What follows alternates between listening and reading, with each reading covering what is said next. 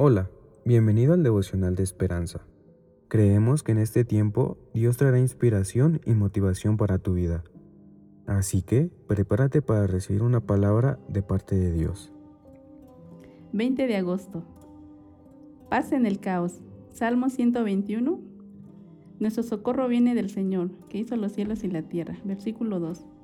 El autor nos dice, Juana se despertó al oír algo parecido al ruido de, de petardos.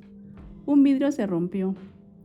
Como vivía sola y no le quedaba opción, se levantó para ver qué sucedía.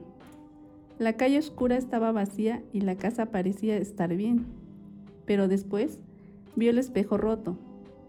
Los investigadores encontraron una bala a poco más de un centímetro de los caños del gas. Si hubiera pegado allí, ella probablemente no habría salido con vida.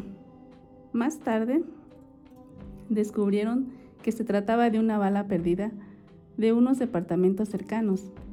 Pero ahora, Juana tenía miedo de estar en su casa.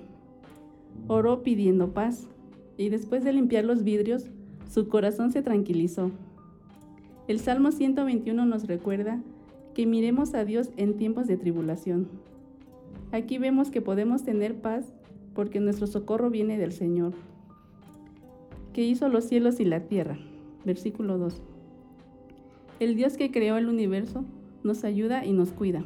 Versículo 3. Incluso mientras dormimos, porque Él nunca duerme. Nos cuida día y noche, y desde ahora y para siempre.